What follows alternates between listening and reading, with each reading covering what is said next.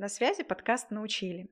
Сегодня мы хотим с вами поделиться нашим разговором с Артемом Колотовым. Артем – сооснователь кондитерской школы Паулин School. Ребята давно на рынке и известны тем, что, во-первых, у них выручка более 10 миллионов рублей в месяц, а второе, они известны тем, что вышли на западный рынок. Конечно же, мы об этом поговорили с Артемом. Из подкаста вы узнаете, в чем секрет такого ошеломляющего успеха Паулин School. Можно ли этот успех повторить вот прямо сейчас? Как выстраивать отношения с экспертом, если он ключевое лицо и рано или поздно может уйти из школы? Как защититься от этого риска? Также, конечно же, мы поговорили о том, как выстроена школа у Артема, какие есть работающие воронки, как нанимать сотрудников, как выйти на Запад.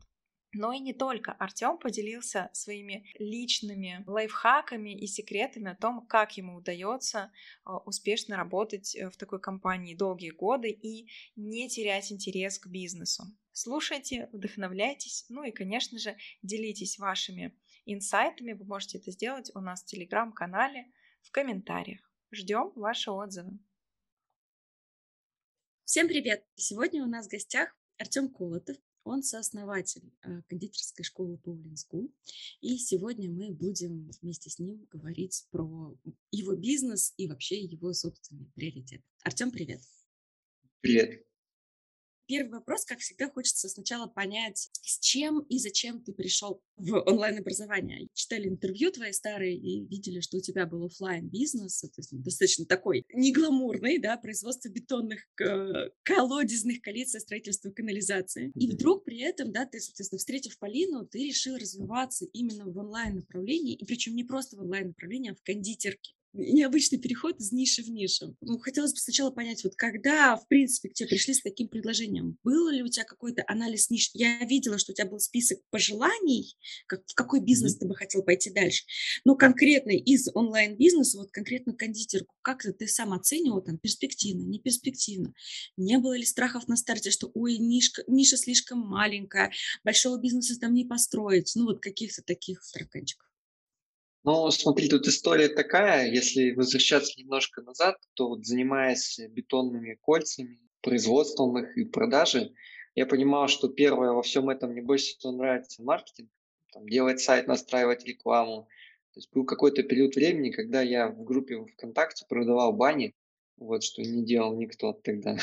На тот момент в нашем городе, но это было такое несколько странно необычно. Да, действительно, этот бизнес сезонный. Ситуация такая, что летом работа есть полгода, а полгода ее нет. Ну, это все в Новосибирске. Зимой там куча снега, полметра снега, метр снега, в зависимости от того, где. Чтобы поставить кольца, надо убрать весь снег, откопать землю, и, в общем, никто этого не делает, поэтому зимой продаж нету почти вообще. Ну, соответственно, я подумал, что мне это надоело в определенный момент, э, то, что ты полгода работаешь, полгода живешь в ожидании работы, в ожидании сезона, пытаешься что-то делать, но все равно это такое состояние какое-то не очень показалось для меня внутренне.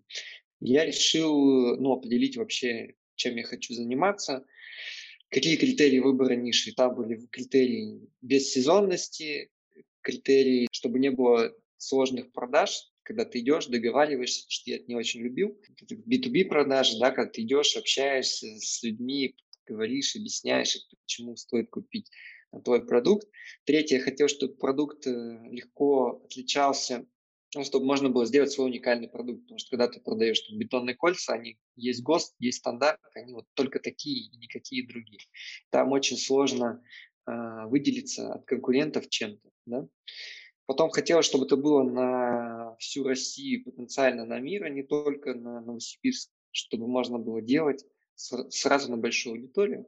Ну и, конечно, хотелось э, заниматься тем, что приносит доход, и при этом там, где можно стать там, номер один на рынке. Это предыстория. У нас в Новосибирске на тот момент активно развивались онлайн-школы, они были довольно большими, Сейчас их нету э, практически, ну, тех, которые были тогда. Но они стали родоначальником большого количества онлайн-школ в Новосибирске. Вообще в Новосибирске много онлайн-школ.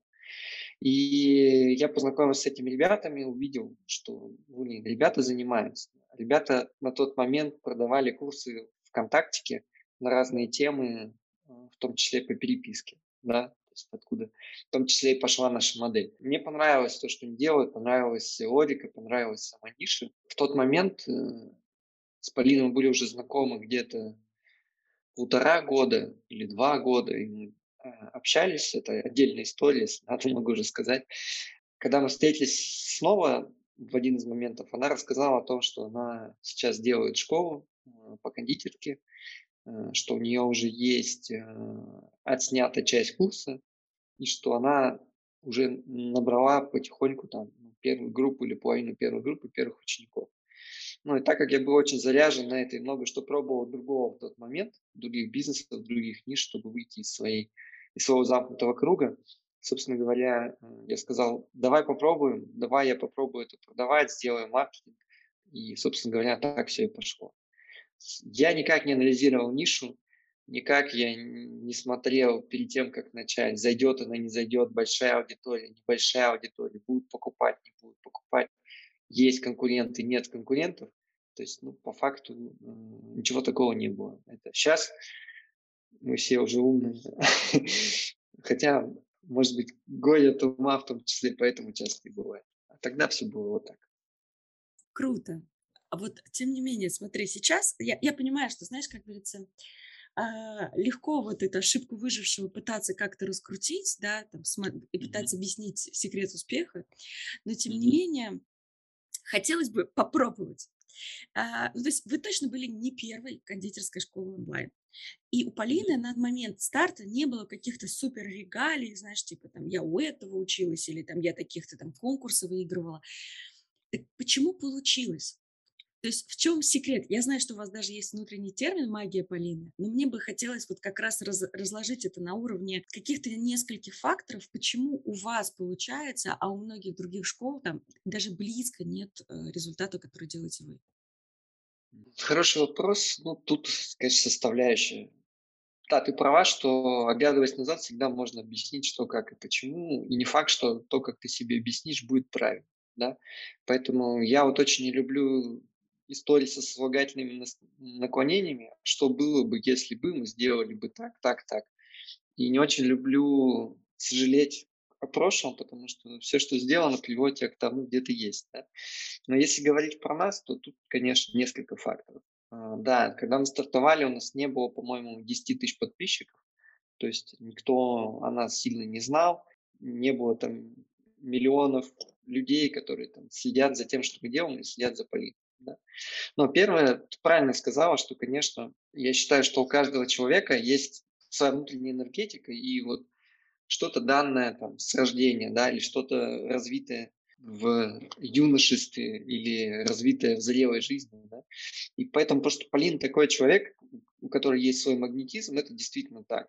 И хороший магнетизм, да, и у нее есть желание, самое главное, делиться этим, идти в массы, если можно так по-хорошему сказать, отдавать, э, не бояться, потому что, ну, естественно, есть налог на известность, налог на знаменитость, о котором каждый из нас не думает, когда мечтает э, о том, чтобы у него было много подписчиков, за ним все следили. Ну, а есть обратная сторона медали, там, в виде хейта, в виде негатива, в виде того, что ты там не можешь спокойно сходить куда-то, потому что тебя там все узнают, то есть сфоткаться и так далее. Ну, не все к этому готовы. Полина морально была к этому готова. Конечно, тогда мы не знали, что так будет, да, но внутреннее вот это состояние у нее было. Это одна история. Э, вторая история, э, действительно у нее есть свой путь с точки зрения кондитерки, то есть, которую она прошла уже до этого, с детства. И есть свое видение того, что такое хорошо и что такое плохо. Да? В этом своем видении она живет. На самом деле, тот первый курс, который мы сделали с ней, который она уже начинала снимать, он живет до сих пор. Конечно, мы его уже пересняли, переделали несколько раз, но вот сама суть, сама логика, как он построен, она жива до сих пор. Ну, это о многом говорит. Это одна часть медали. Ну вторая часть медали – это э, моя любовь к маркетингу. Я не считаю себя там, хорошим маркетологом или вообще маркетологом, но вот есть у меня перманентная любовь внутренне к маркетингу, к продвижению. Мне это все очень нравится. Я ищу постоянно какие-то штуки странные, немного. Ну, вот это моя любовь к маркетингу позволила нам быстро развиваться и быстро э, на этапе старта, захватывать новую аудиторию, нанимать команду. Ну, то есть вот у меня есть такое некая несистемная системность.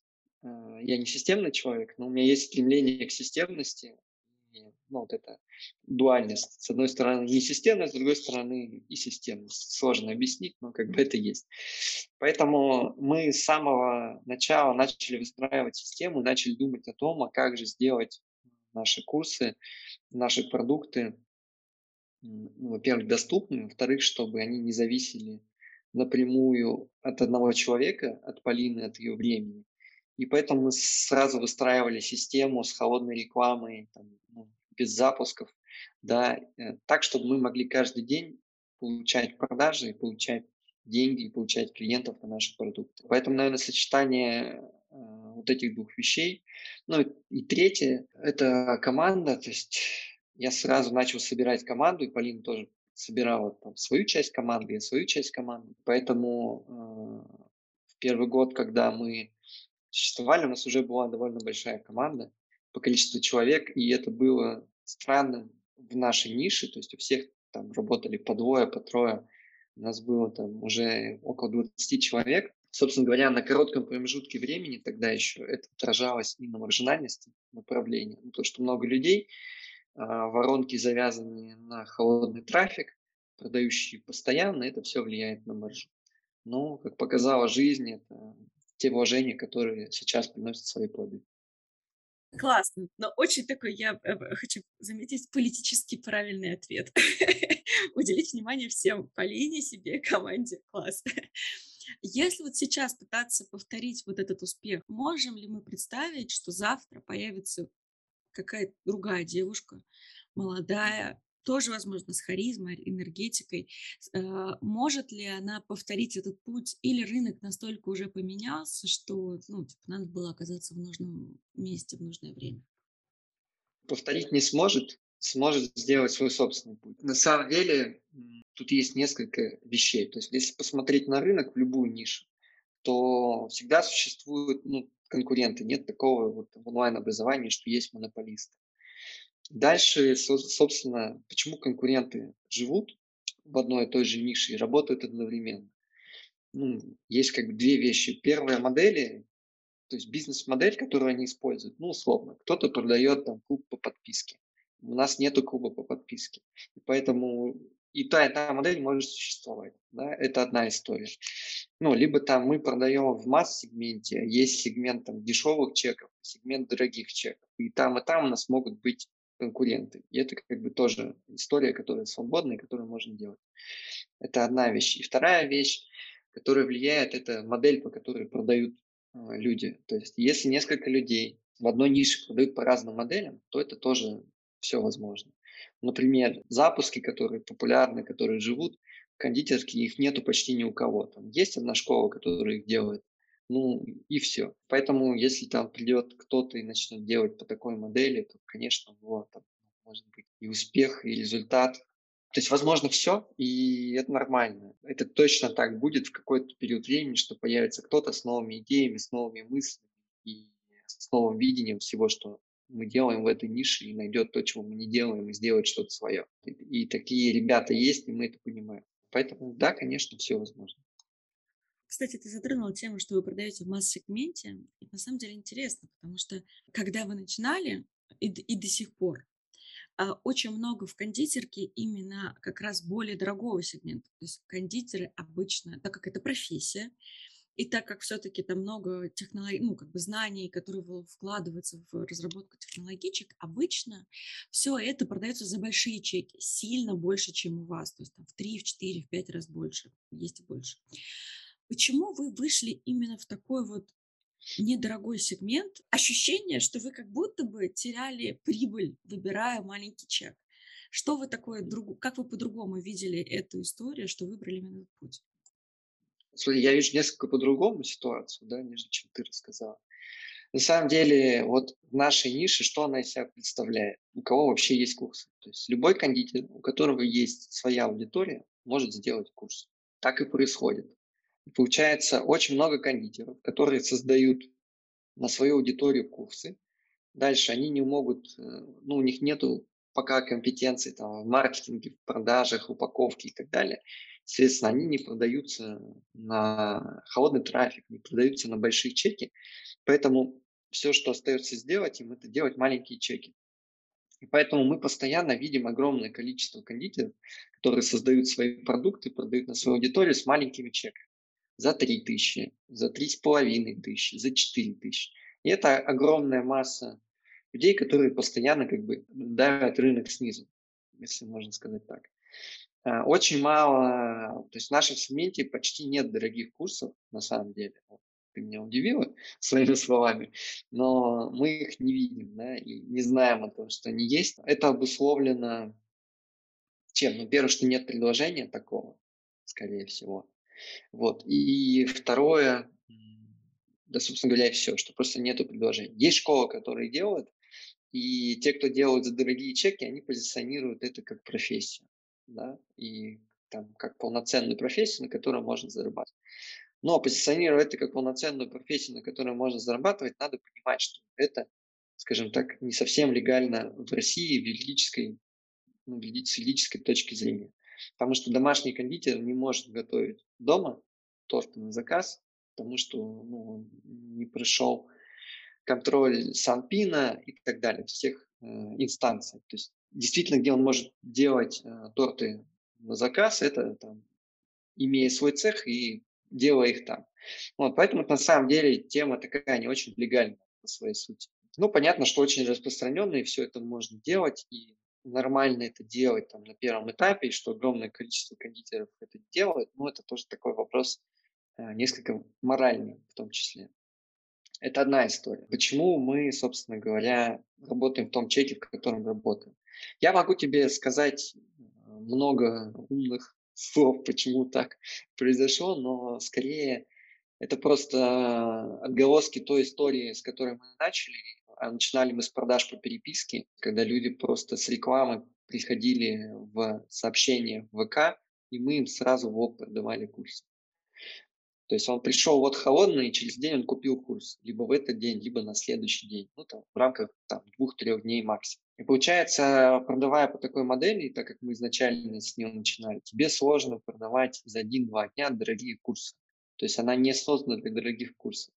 И поэтому мы и начали с такой цены. Вообще мы начинали, по-моему, с 5000 за двухмесячный курс. Ну и постепенно вот росли, открывая новые воронки, новые варианты, а, как можно продавать эти же, либо новые курсы дороже. Поэтому глобальная история такая, на самом деле. Просто с другими кондитерами общаюсь, у которых сильно больше чеки. Я как раз и была удивлена, потому что я смотрела на другую, видимо, более примерную часть рынка. Скажи, пожалуйста, ну, и как бы мы попозже будем говорить про то, как у вас устроено, но хотелось бы спросить, наверное, в целом про эту модель по переписке, потому что на самом деле, когда вы ее начали, тогда никто так не продавал. И это было, ну, опять-таки, да, я, я знаю, что в Новосибирске какой-то особый анклав онлайн-школ, и почему-то так много ребят именно оттуда выходит, да, но вот в целом, если смотреть на рынок всей России, тогда мало кто продавал в лоб. И более того, если там ты приходишь к любому консультанту или кому-то в тот период, ты говоришь, я хочу продавать лоб, они такие, что? это невозможно, онлайн-образование не продается, люди к этому не готовы, ну, бла-бла-бла. А у вас это получилось, да, ну, как понятно, что все, все об этом узнали уже там через какое-то время. А сейчас наоборот. Сейчас все говорят про продажи по переписке, потому mm-hmm. что, типа, большой процент недозвонов, все ушли в мессенджеры, и вообще так удобно, а еще если их подпишешь, и потом рассылками, и все дела. Mm-hmm. А, вот по твоим ощущениям, вот такая модель а, продажи в лоб, там, я даже сейчас не про кондитерку, а в целом про онлайн обучение. Mm-hmm. Может ли она еще существовать на рынке, как вот ваш mm-hmm. опыт говорит, да, или там, может быть, ты скажешь, да, может, но есть емкость, до которой ты можешь добежать. Или, слушайте, ну это вот как бы, это уже такой умирающий тренд, там уже люди уже так сейчас не покупают. Твое ощущение в целом от подхода. История в том, что в Новосибирске была большая компания, 4-5 лет назад, который на тот момент был оборот больше 200 миллионов, они никто не знал, которая массово делала продажи по переписке. Оттуда, собственно говоря, вышла куча людей, которые продают по переписке, либо там от той компании отщипнулось много ребят, которые создали свою школу. из Новосибирска. Поэтому как предпосылки были. А если говорить про эту модель, э, у нее есть, ну что, что произошло? Давай так посмотрим. За там, 4 года э, с того момента, когда есть школа, когда мы начали ее использовать. Первое, дорожает трафик. Да, и он там дорожает, ну, это понятная вещь. Соответственно, он вырос там ну, за 4 года, я думаю, в раза в 3, ну, может, там и больше. Соответственно, получается, у тебя на входе каждый лид стоит дороже, дороже, дороже. Да? Но у этой модели есть ограничения, если продавать холодную сразу в лоб, о которых я говорю, что ты не можешь продать а, курс за дорогой чек. То есть идеальный чек там 5 тысяч, 7 тысяч, ну там до 8 тысяч. 10 уже очень сложно. Да? И, история такая, что ну до десятки, до десятки максимум. Не знаю никого, кто продавал бы дороже. Наверное, они есть. Но это, если мы говорим там по продаже в лоб с холодной, да, холодный трафик сразу заходит на переписку, менеджер с ним общается, и вот продажа курса за один, там, два дня. То есть, с одной стороны, трафик подорожал, это стало дороже, но каких-то вариантов супер поднятия чека вот, в работе с холодным трафиком в переписке, ну, я не сильно видел.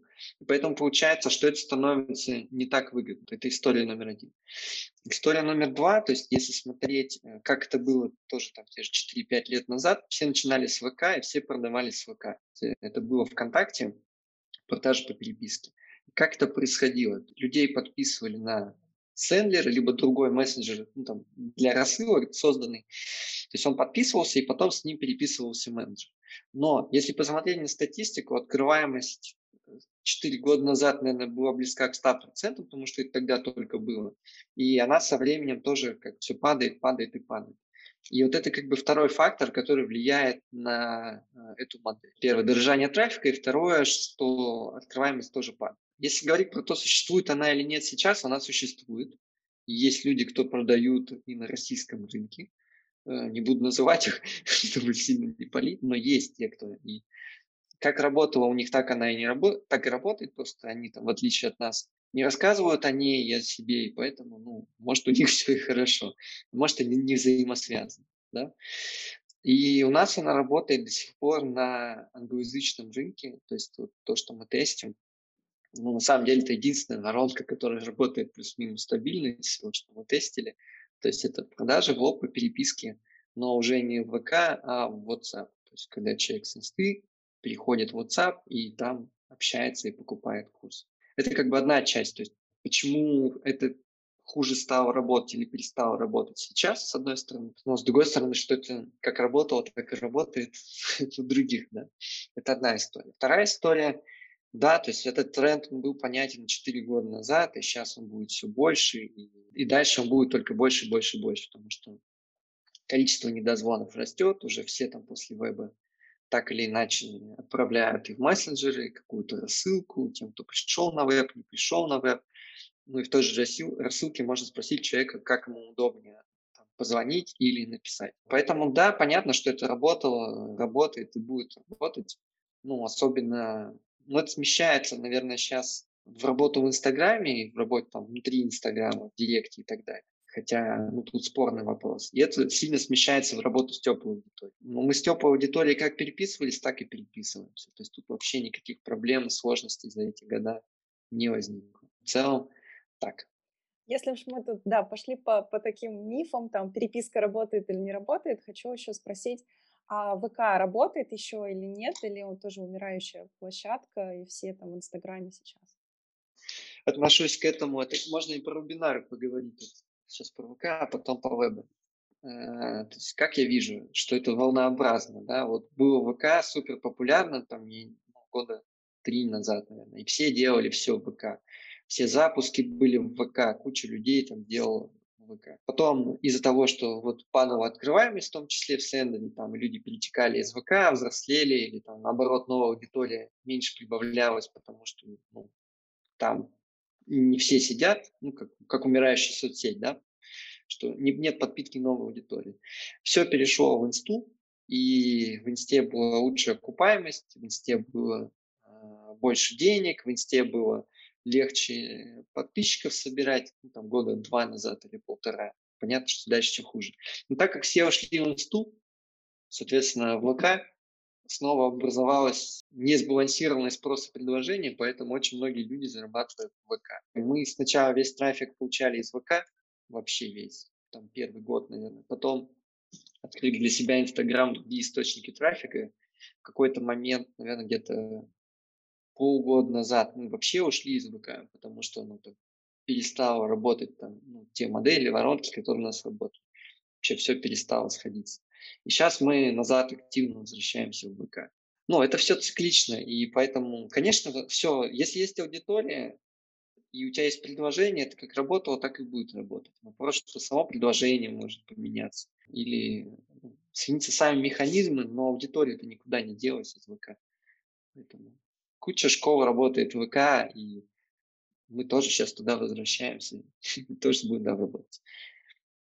Это действительно такая история, мне кажется, в онлайн-образовании, когда э, все туда ушли, а ты такой тихонечко, никому не говоря, туда перешел. главное, не говорить никому, что у тебя все хорошо в ВК, а то все такие толпой обратно перебегут. А, Артем, да. пока вот мы не, не ушли далеко там в, в тему операционки, вот как вы ушли на Запад, я еще хочу э, задержаться в теме отношений с экспертом. Э, для многих весьма болезненная тема. Для меня, например, тоже. У меня была история, когда мы делали школу с экспертом, а потом она передумала быть э, специалистом в той теме, в которой она хочет быть, и вообще, ну, школу пришлось фактически закрыть. Она из нутрициологии ушла в психологию. А вы mm-hmm. с Полиной э, давно вместе, и мы, как, как у меня ощущение, как будто бы мы такая молодая пара, э, не знаю, все, все с экспертами, и хотим узнать у вас, как у, у старожилов, у долгожилов вместе, что вы так, э, так долго вместе и все хорошо. Поделись, пожалуйста, какими-то секретами вашего общения, как вы делите, может быть, обязанности или как договариваетесь так, чтобы все было хорошо.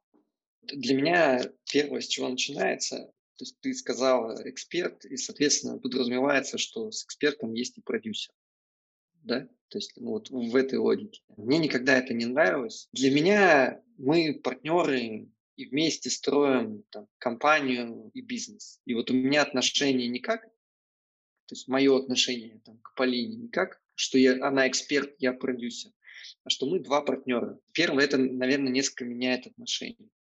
Второе, я говорил, это всегда говорил, не знаю, буду ли всегда говорить или нет, не буду натягивать на себя какие-то обязательства. Мне кажется, что если смотреть долго, на протяжении там, пяти лет, 10 лет, то вот условно есть мы, и я занимаюсь только этим. У меня нету других экспертов, нету других ниш, нету других направлений. Были на каком-то этапе, потом я понял, что это все, ну, мне не надо, это не мой путь. И вот мы занимаемся только кондитерской, да, или только вот в этой нише. Рядом есть э, другие люди, другие ребята, у которых есть кондитерка, ну, есть продюсер, у него есть эксперт в кондитерке, в финансах, в английском языке, ну, к примеру, там три, да, два. И не дай бог, у него еще есть как бы общая команда на этих двух-трех экспертов. И получается, что каждому из направлений он уделяет меньшее количество времени. И команда каждому из направлений уделяет там меньшее количество времени. Я не верю, что на, на протяжении, там, если смотреть долго, не заработать денег здесь сейчас, да, это работающая модель. Но если смотреть там на 5-10 лет вперед, то ну, я не верю в то, что можно быть лидером рынка, если про это говорить, да, или там зарабатывать основные большие деньги, вот соревнуясь с теми, кто в каждой нише работает, ну, вот только в этой нише, только в нише финансов, да, либо там, вот. Поэтому первое – это фокус, фокус на одном, фокус там и продюсера, и эксперта на одном, да, если это можно так в этой категории говорить. То есть фокус всей команды, то есть команда занимается одним проектом, мы занимаемся одним проектом. В рамках этого проекта у нас есть там, да, есть там попытки выйти на английский рынок, это одно. Есть там русское, есть там товарку мы собираемся запускать, это там третье, да, свой магазин делать, четвертое. Но это все мы делаем вместе там в рамках одного направления. Поэтому вот отношение к этому как э, к единственному делу, которым ты занимаешься, это не объективная правда для всех. То есть это вот это мой путь, мой способ, и вот моя особенность мышления, что я понял, что мне прикольно вот одним делом заниматься, концентрировать все внимание на нем. Но есть люди, кто это ну, не может делать, ему наоборот надо как больше, больше проектов, больше людей. Но просто я не очень верю в историю долгосрочно, что условно можно конкурировать с банком Тиньков, создавая какой-то банк, э, там, infobiz.ru, и при этом ну, заниматься еще другими разными вещами. Ну, единственное, если у вас нет опыта и команды не разделены. Ну, как есть и бизнесмены, у которых владеют и Альфа-банком, и владеют и пятерочкой, и владеют и чем перекрестком, и не только ими, да, поэтому это тоже возможно. Поэтому давай перефразирую, наверное, так, что надо идти от того, какой ты есть, а, и что если для тебя релевантно работать с одним экспертом, если ты, условно, продюсер, и относиться к этому как к бизнесу, ну, тогда это твоя дорога. Если для тебя внутренне ты любишь общаться с многим количеством людей, тебе нравится много проектов сразу запускать, ну, тогда такая. В общем, надо соединиться со своим истинным я и идти от этого своего истинного я. Это одна история. Вторая история, ну, наши отношения с Полиной. Я бы сказал так, наверное, на этапе старта и там, первых там, трех лет мы не мешали друг другу заниматься тем, что там, каждому нравится. Ну, то есть это полное доверие, один делает одно, другой делает другое. Мы не лезем в операционку друг друга, только если не видим, что можно как-то улучшить то, что там, ну, какие-то процессы внутри или родились какие-то мысли, идеи, конечно, мы их обсуждаем. А, наверное, последнее время э, мне, я считаю, что мы поддерживаем друг друга в том, то, чем занимается или какими направлениями занимается внутри компании и кто за что отвечает. Вот, поэтому сначала мы не мешали, а сейчас ну, пришло чуть побольше осознанности, мы поддерживаем. у нас какие-то такие отношения, мы я не скажу, что это плюс, но мы там не общаемся каждую неделю или не встречаемся каждую неделю. То есть у нас как-то нет такой необходимости. Сейчас мы как раз это внедряем, потому что ну, нам хочется, есть что обсудить, и мы как-то внутренне, энергетически подготовились к какому-то, каким-то изменениям новым, каким-то внутренним рывкам внутри компании, внутри там, своего отношения к происходящему, к пересмотру всего, что мы делаем. Поэтому нам сейчас хочется ну, чаще встречаться, чаще общаться. Но там три года мы могли там месяц, два месяца не видеться, не общаться, и этом все было хорошо. Нет ответа. Знаете, если бы у меня было 10 экспертов, и с 10 все было хорошо и замечательно, тогда можно сказать, что есть какая-то формула, по которой мы живем, мы работаем, и как бы она позволяет нам идти вместе долгое время.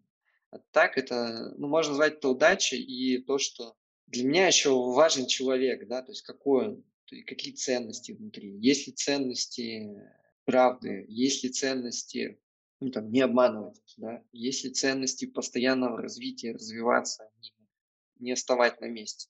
Что нас с Полиной объединяет, так это то, что эта черта мешает, э, ну, по крайней мере, мне в жизни точно, в какой-то части. Э, с другой стороны, помогает это постоянно быть недовольным результатом. Постоянно видеть, где что можно улучшить. Постоянно думать о том, что это не предел, это, блин, ну это, ну, это мало, да, мы можем больше. И это очень мешает, но и очень помогает. И вот тут мы с Полиной э, одинаковая черта у нас, но в разном. То есть у нее это проецируется в контент, качество контента, которое она создает курсы и качество курсов, да, в которых она принимает участие. Ну и вообще очень сильно в такую как бы пиар-составляющую нашей компании. То есть, что мы делаем, а не делаем ли мы фигню, да, с точки зрения маркетинга, с точки зрения продаж, которая нам потом аукнется, которую потом придется расхлебывать. Наверное, как-то так. Тем не менее, задам, возможно, не самый удобный вопрос, но я думаю, что он... То, я думаю, что ты точно об этом думал. Ну, на рынке есть много уже историй, когда люди расходились. Окей, с экспертом, с партнером, да, не, не, сейчас даже не так важно. Чаще всего, когда они расходились, получалось, что вот, ну, персонали, чей, чей личный бренд продвигали, он все равно забирал на себя все, ну, потому что как бы это его социальные сети, его лицо и так далее. И, по сути, через это забирал весь бизнес. А партнер оставался, ну, по сути, ни с чем. Я даже знаю, есть истории, где люди судятся, а у нас про это был один из подкастов. Наверняка ты для себя все равно какой-то, э, ну, думал об этом, какой-то некий план Б прорабатывал. А есть ли у тебя какая-то своя внутренняя стратегия защиты, или это просто типа вот ну, некий там на авось? Стратегия на 8 тоже иногда у некоторых бывает. Давай так посмотрим с нескольких сторон на эту ситуацию. Первое, что, собственно говоря, когда мы говорили про партнеров отношения с партнером, то тут важно понять, твой человек, не твой человек, насколько вам легко, комфортно общаться, насколько честно общаемся друг с другом, насколько там поддерживаем и не мешаем друг другу. Например, в моей истории я занимался и другой онлайн-школой, там, по фотографии, ну и при этом это никак не повлияло на наши отношения с Полиной, она мне ничего не говорила, с одной стороны. И с другой стороны, то есть нет такого, что я ее ограничиваю, держу, в том, что ты только этим занимайся, ничем другим не занимайся. Да? То есть это первое, это такие долгосрочные отношения с человеком, когда ты на входе чем больше времени с ним проведешь, тем больше времени его поймешь. А мы с Полиной общались уже полтора года на тот момент, так или иначе. Ну, все-таки мы понимали, либо э, чувствовали друг друга. Вторая история, то есть думал ли я об этом? Конечно, думал. И я, наверное, больше об этом думал, когда мы стартовали первый год. То есть, ты знаешь, это от внутренней неуверенности в себе и в своих силах, ну, скорее о том, что повезло, о том, что ну, вот так сложились обстоятельства, что так мы вышли на рынок, и вот у нас получилось то, что получилось. Поэтому я реально об этом думал первый год, в том числе поэтому старался выстроить э, процессы в компании таким образом, чтобы они не зависели напрямую там, от личного времени и участия в политике. Да, но вот спустя там 4 года, на моменте сейчас, то есть я точно понимаю, что людей учат люди, и что важность личности в обучении или в онлайн-школе личного бренда, она ну, все больше и больше и больше.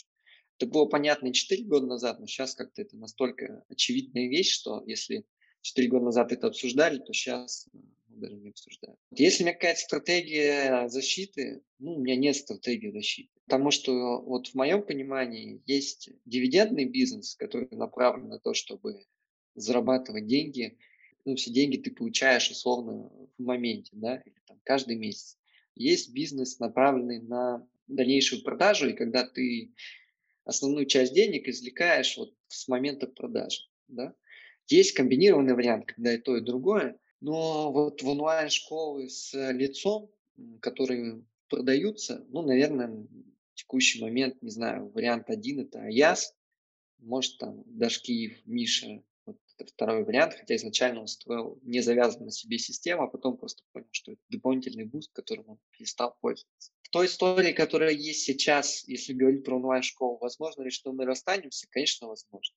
То есть жизнь, она разная, она не такая, как мы себе ее представляем. Да? И что если в моменте сейчас все хорошо, это не факт, что через два года Полина поймет, что ей это неинтересно, или я пойму, что мне это неинтересно, и мы расстанемся. Поэтому, как может ли это быть? Спокойно это может быть. Как я к этому отношусь? Нормально к этому отношусь. Это будет означать, что какой-то этап пройден, впереди ждет другой этап и какие-то другие переосмысления. Поэтому сейчас душа у меня свобод, свободна и спокойна на этот счет. Но был, да, момент, наверное, где-то первые полтора года, когда я прям переживал, парился на этот счет, потом понял, что это какой-то неуверенности в себе, начал разбираться, наверное, с причинами, не со следствием. И как-то стало легче на душе и проще ко всему этому относиться. Ну и есть понимание, что, к примеру, это происходит. Что дальше? и Полина будет жить своей счастливой жизнью, имея то, что у нее есть. И я, имея тот опыт, который у меня есть, там, и команду, тоже смогу найти себя в чем-то другом. Поэтому ну, ничего страшного в этом нет. Спасибо тебе большое за ответ. На самом деле очень крутой ответ именно в том, что э, я прям чувствую какую-то эту какую-то внутреннюю уверенность. Я не знаю, как это объяснить, но это прям очень приятно было услышать, и ты прям зарядил. Спасибо тебе. А, у меня вопрос, может быть, больше, наверное, даже про какие-то эмоции. Нет ли у тебя, или, может быть, были такие чувства, что вот все вокруг, например, там запускают школы профессий, тут 100 миллионов, тут 120, тут 130, там, тут 200. И это в основном там на профессиях, может быть, на других, допустим, на SMM, а, ну и все связанное там, может быть, с каким-то диджитал-маркетингом, да, и вроде бы там деньги, у тебя такой крутой, классный опыт. Ну, не было ли чувства такого, что, допустим, ты теряешь здесь время, или можно где-то заработать больше, или что возможности уходят мимо тебя? Какие вообще эмоции у тебя по этому поводу есть или были? Когда мы начали заниматься, мне казалось, я ничего не понимал, да. То есть это ну, просто, скажем так, я попал в нишу, я же говорил, что ничего не анализировал, ничего не смотрел. Потом на каком-то этапе мне показалось, что она очень маленькая, и что мы очень ограничены. Вот это, наверное, та история, по которой ты говоришь, что рядом вокруг все строят, а мы тортиком учим. Но потом, как вот как мы говорили про то, что задним числом всегда легко осознать то, что происходит, и найти там какие-то причины. Потом я осознал эту нишу и посмотрел на нее глобально и понял, что она настолько большая, что как есть куда расти. Раскрою немножко этот пункт. То есть о чем я говорю? Я вот посмотрел. Давайте подумаем, что такое вот наша ниша кондитерская. Расскажу о ней с другой точки зрения. Основное, что пользуется спросом, что ищут люди и вот с чем ассоциируется кондитерская ниша с точки зрения там, изделий да, или там, продукции, это торты. То есть это не какие-то копейки, еще что-то. По ним больше всего запросов, они самые популярные, то есть люди их чаще ищут, чаще едят. Давайте подумаем, почему. Э, что такое торт? Идем в детство в наше. То есть в нашем детстве на день рождения всегда торт. То есть торт ассоциируется с праздником. Это раз. Поэтому, обучаясь у нас, либо там покупая торт, у тебя есть вот это внутреннее ощущение счастья или ощущение праздника. Это одна история, да, то есть это всегда праздник. Это если из детства, это там, самые яркие эмоции в детстве. Друзья собрались, еще что-то, то, что закладывается, то, что тянется всю жизнь. Это история номер раз. История номер два про то, что если говорить про еду, берем маленького человека, который только родился. Он плачет, ему там плохо, он ударился. Что делает там мама? Она берет и прикладывает его к груди. Соответственно, то, как он успокаивается, эмоционально идет от того, что он ест, да, если это можно так назвать. И отсюда идет то, что в дальнейшем люди там, заедают стресс едой, все свои стрессы, ну, это там приводит к каким-то последствиям, да. Ну, это, это успокаивает, когда ты ешь, ты успокаиваешься. Первая история – это праздник, да, о том, что мы поговорили, что с детства первая ассоциация. Вторая ассоциация, что сейчас мы к третьему перейдем, ну, что можно едой заесть там любые проблемы, сложности, которые у тебя есть в жизни. А если у тебя еще это и с праздником ассоциируется, тут как бы комбо. И мы идем к третьему комбо, что что такое сладости любые? Это они содержат в себе сахар или и довольно много сахара. Так уж, если будем откровенны, то есть у нас же не диетические торты, не, нет и ниши нет направления, в которой тоже дофига сахара, просто называется другими словами. И у нас получается, а сахар – это такая некая, с одной стороны, зависимость, а с другой стороны, это некое дофаминовое счастье, то есть выброс гормонов счастья. И мы получаем комбо. То есть, что видя торт или там, если человек ест торт, то, значит, у нас комбо сложилось. Ощущение праздника, ощущение счастья и при этом какая-то, ну, назовем это зависимостью, за своими словами, зависимость, так или иначе она это есть. Все мы едим сладкое, едим постоянно. И третье здесь, в этом комбо, это то, что таким образом с детства мы тоже учились успокаиваться, решать свои проблемы, стресс, заедая его чем-то. И на самом деле у нас появляется какое-то космическое комбо, которое классно можно реализовывать, которое актуально для всех, и ну, рынок он большой. Поэтому есть такой комбо, и так я воспринимаю наш рынок вот, в какой-то момент. Я сел, подумал и понял, что он классный, потому что есть вот это, вот это, вот это. Если говорить про нас, то на текущий момент мы все эти четыре года не делали акцент на заработки. То есть мы по факту продавали курсы как хобби, да, или как для себя. Да, мы говорили о том, что, ну, если хотите, можете там пойти и зарабатывать на этом, там, готовясь дома, там, э, видя, как растут ваши дети, да.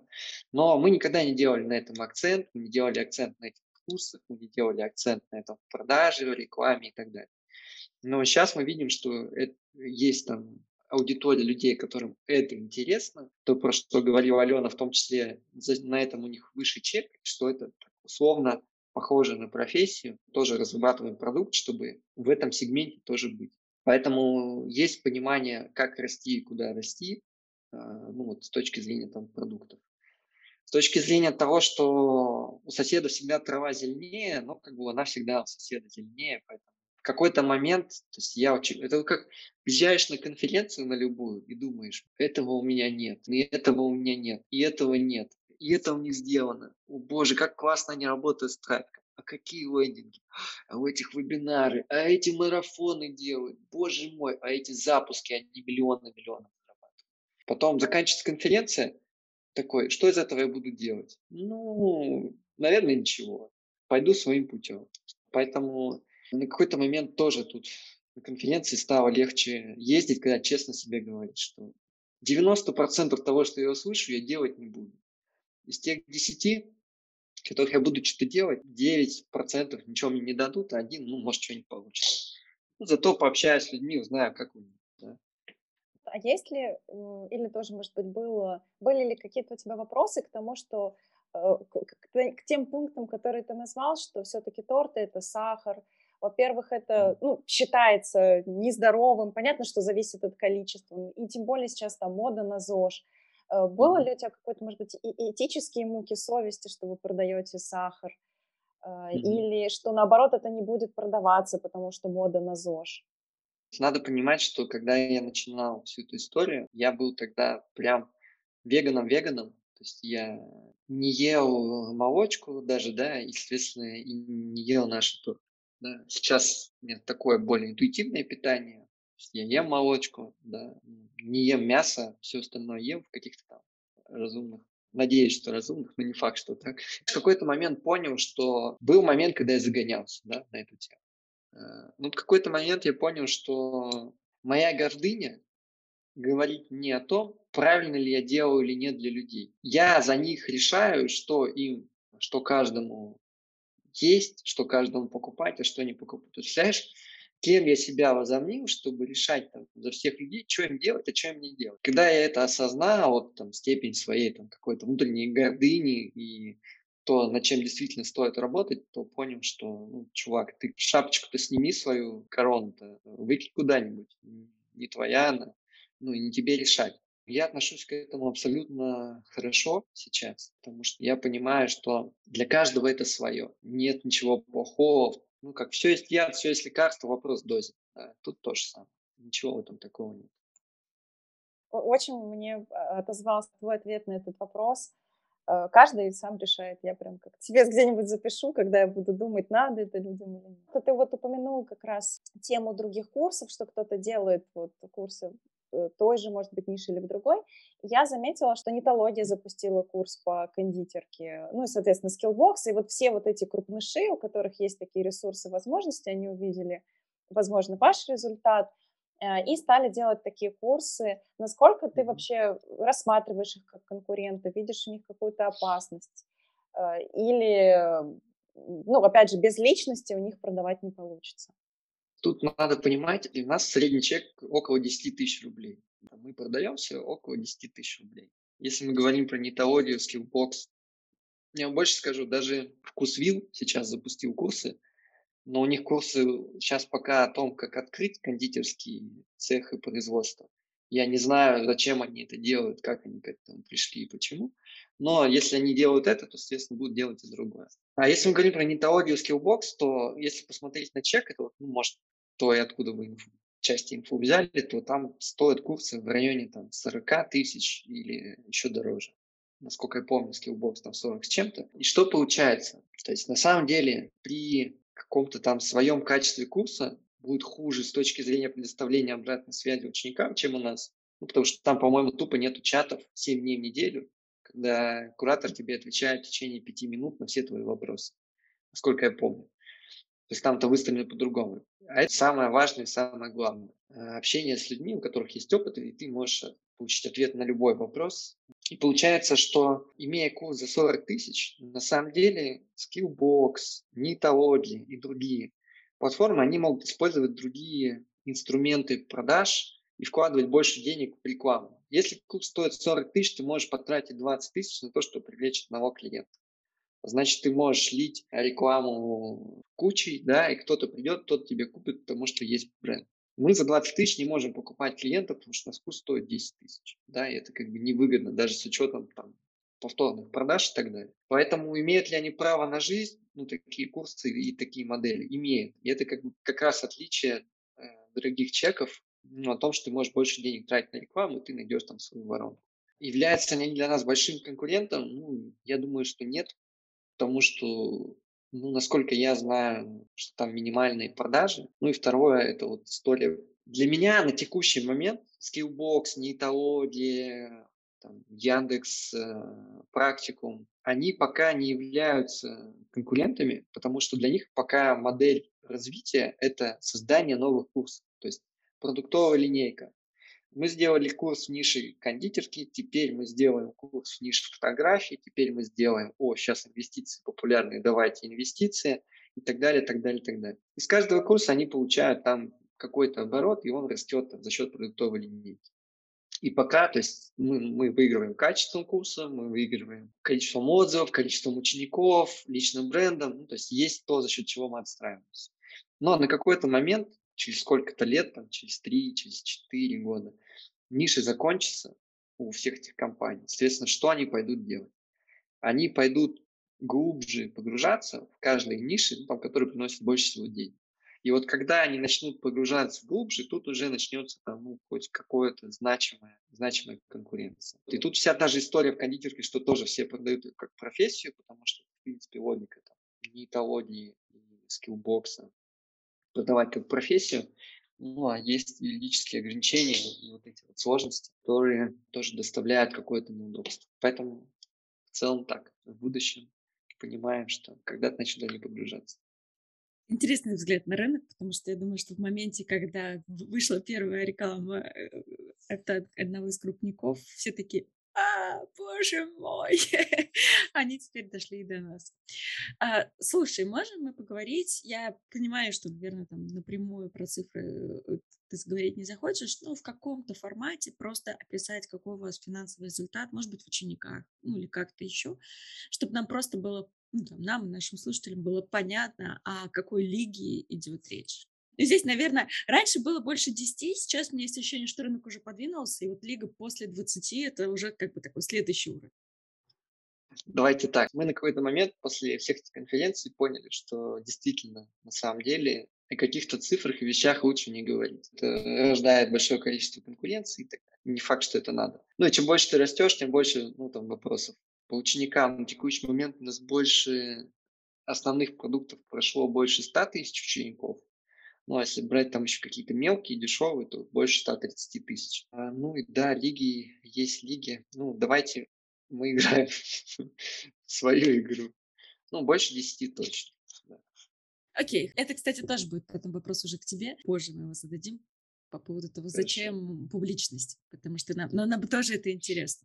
Сейчас хочется спросить, на самом деле, про операционку. А, насколько я знаю, ты не в операционке вот в таком классическом понимании, все верно? Я не знаю, что такое классическое понимание. Думаю, что да. Окей, okay, хорошо, да, давай так. Как ты собирал команду, а, как ты собирал вот людей вокруг себя, чтобы только управлять и включаться в минимально только важные вопросы? Что вы на старте сразу собрали большую команду, даже 20 человек на старте – это уже большая команда, которую сложно управлять. Предполагаю, что сейчас она у вас еще больше. Мне, наверное, интересно, вот как ты собрал вот этот верхний костяк людей, которые реально влияют на результат есть плюсы и минусы. То есть я собрал по знакомым. Первые, первая команда, первые ребята, кто были, это были э, мои знакомые, друзья, товарищи, кого я знал, что хороший человек сам по себе, ну, внутренне, и он справится там с той или иной задачей. Вообще у меня тут такое отношение. Человек в идеале, чтобы занимался тем, что ему нравится и приносит в кайф, при этом, чтобы это было полезно для команды и для компании. Понятно, что это идеальный мир. Чтобы доля того, чего он кайфует, была больше в его работе, если говорить про реалии, чем доля того, чего он не кайфует, но что необходимо для того, чтобы компания жила и развивалась. Первая команда, у нас появился руководитель отдела маркетинга, это был мой знакомый, у кого я просто заказывал рекламу, вот как раз в бане, кто нам делал рекламу на бане, которую мы ВКонтакте продавали, еще на какие-то другие проекты.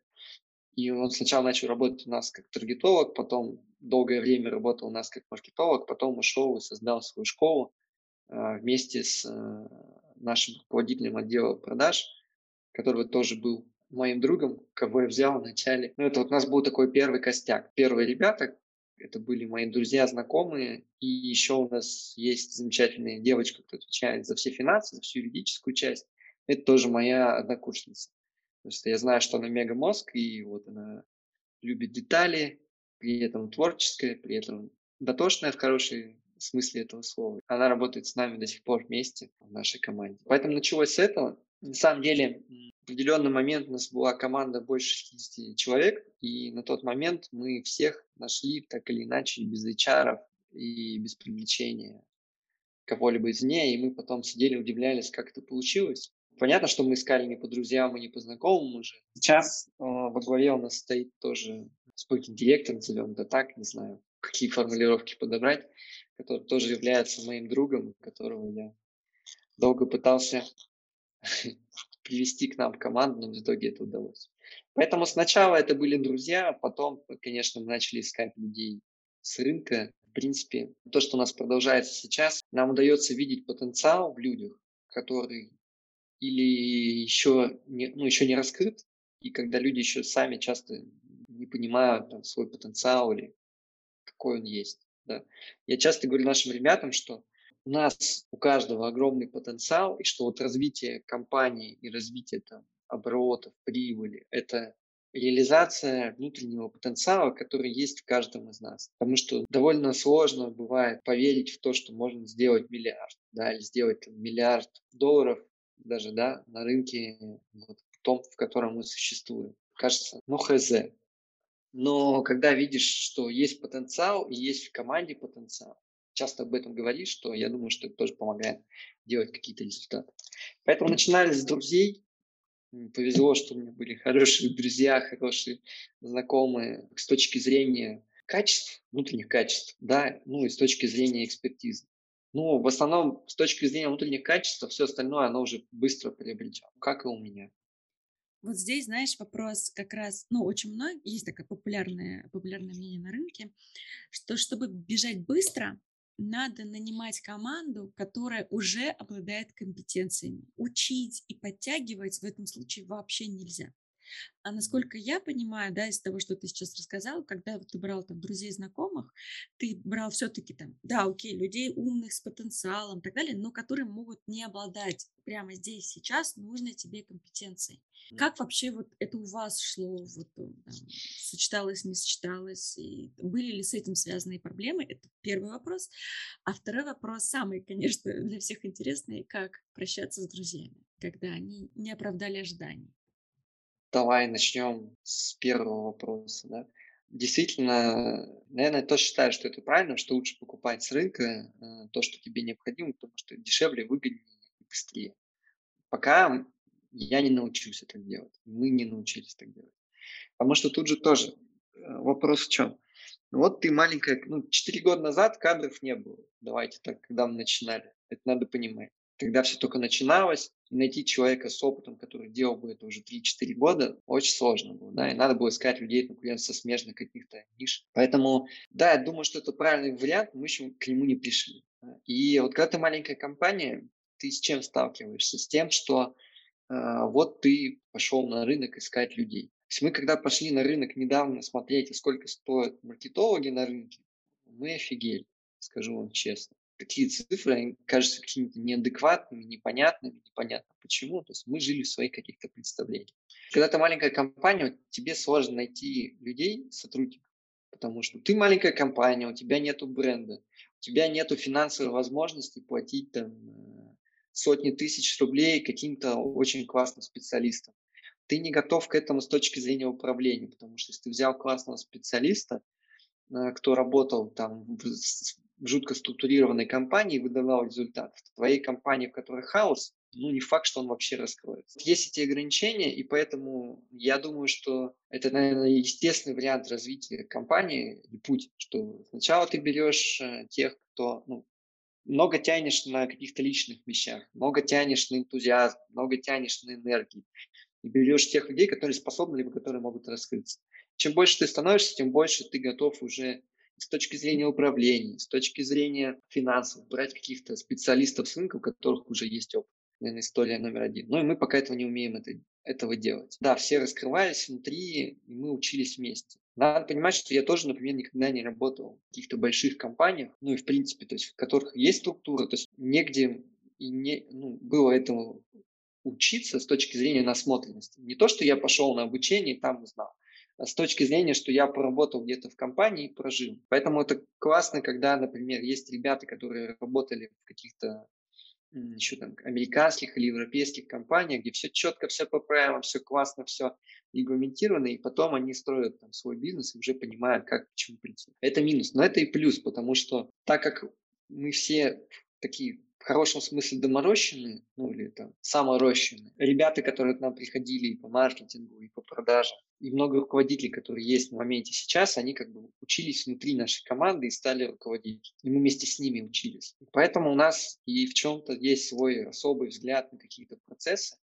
и он не пересекается с общим. И вот на какой-то момент это классно, классно, классно, это супер, это плюс. Но вот, наверное, на, на том моменте, на котором мы находимся сейчас, нам очень не хватает каких-то компетенций, знаний с рынка, и мы где-то готовы уже их э, привлекать, пока учимся, пока это не могу сказать, что супер классно получается. Это отвечая на первый вопрос. Если говорить про то, как расставаться с друзьями, у нас в команде с начала, с самого начала проекта работал как раз вот мой друг хороший, он был руководителем отдела продаж. Второй парень, вот маркетолог, э, с кем мы очень сильно подружились. На каком-то этапе ну, мы поняли, что дальше мы пойдем своими дорогами, что ребята пойдут делать свой проект, а мы пойдем дальше развивать свой проект. Потому что для каждого этапа развития нужны свои люди. Да? И вот это то, про чем мы говорили, забыл добавить, про то, что когда ты стартуешь, важны одни люди с одними компетенциями. Когда ты пытаешься выстроить систему, ну вот те люди, с кем ты стартовал, если они не смогли перестроиться, и ты не смог перестроиться, то ну, это все тянет вниз. Нужны другие люди. Когда ты выстроил уже систему с управлением и все, тогда ты можешь идти на рынок и брать людей там, с классных компаний, кого все было выстроено четко, кого вообще не нужны Google таблички, у кого там Power BI, значит, все отчеты ему предоставляет отдельный аналитик, и он только просит, что ему сделать, ему все приносит, он за счет этого тоже покрутить. Поэтому у ребят была предпринимательская жилка, предпринимательская история, они пошли делать свой проект. Как-то далось, ну, не могу сказать, что это было легко в тот момент. То есть это, но это был опыт, который стоило прожить, пройти и мне, и им, и который, как мы говорим, всегда оглядываясь назад, понимаешь, что нет сослагательного наклонения, и все, что было, было для тебя и для твоего роста. Поэтому было тяжело в моменте, потом, ну, это тоже, это, это вопрос про что? Вопрос про эго в том числе. Почему мне было сложно? Значит, я на каком-то этапе решил, что как будто я могу, знаете, распоряжаться где-то чьими-то судьбами или решениями, ну, и вопрос тоже, кто я такой, чтобы решать за других людей, чем заниматься, что им делать и так далее. Поэтому я их поддержал в их начинании, чем мог на тот момент. Ну и сейчас у нас отличные отношения. Мы общаемся, мы все прожили, проработали и благодарны друг другу. Поэтому, ну, сейчас все отлично. Но в моменте было, да, тяжело. Ну, потому что это было первым, ну, не первый, второй момент таких расставаний.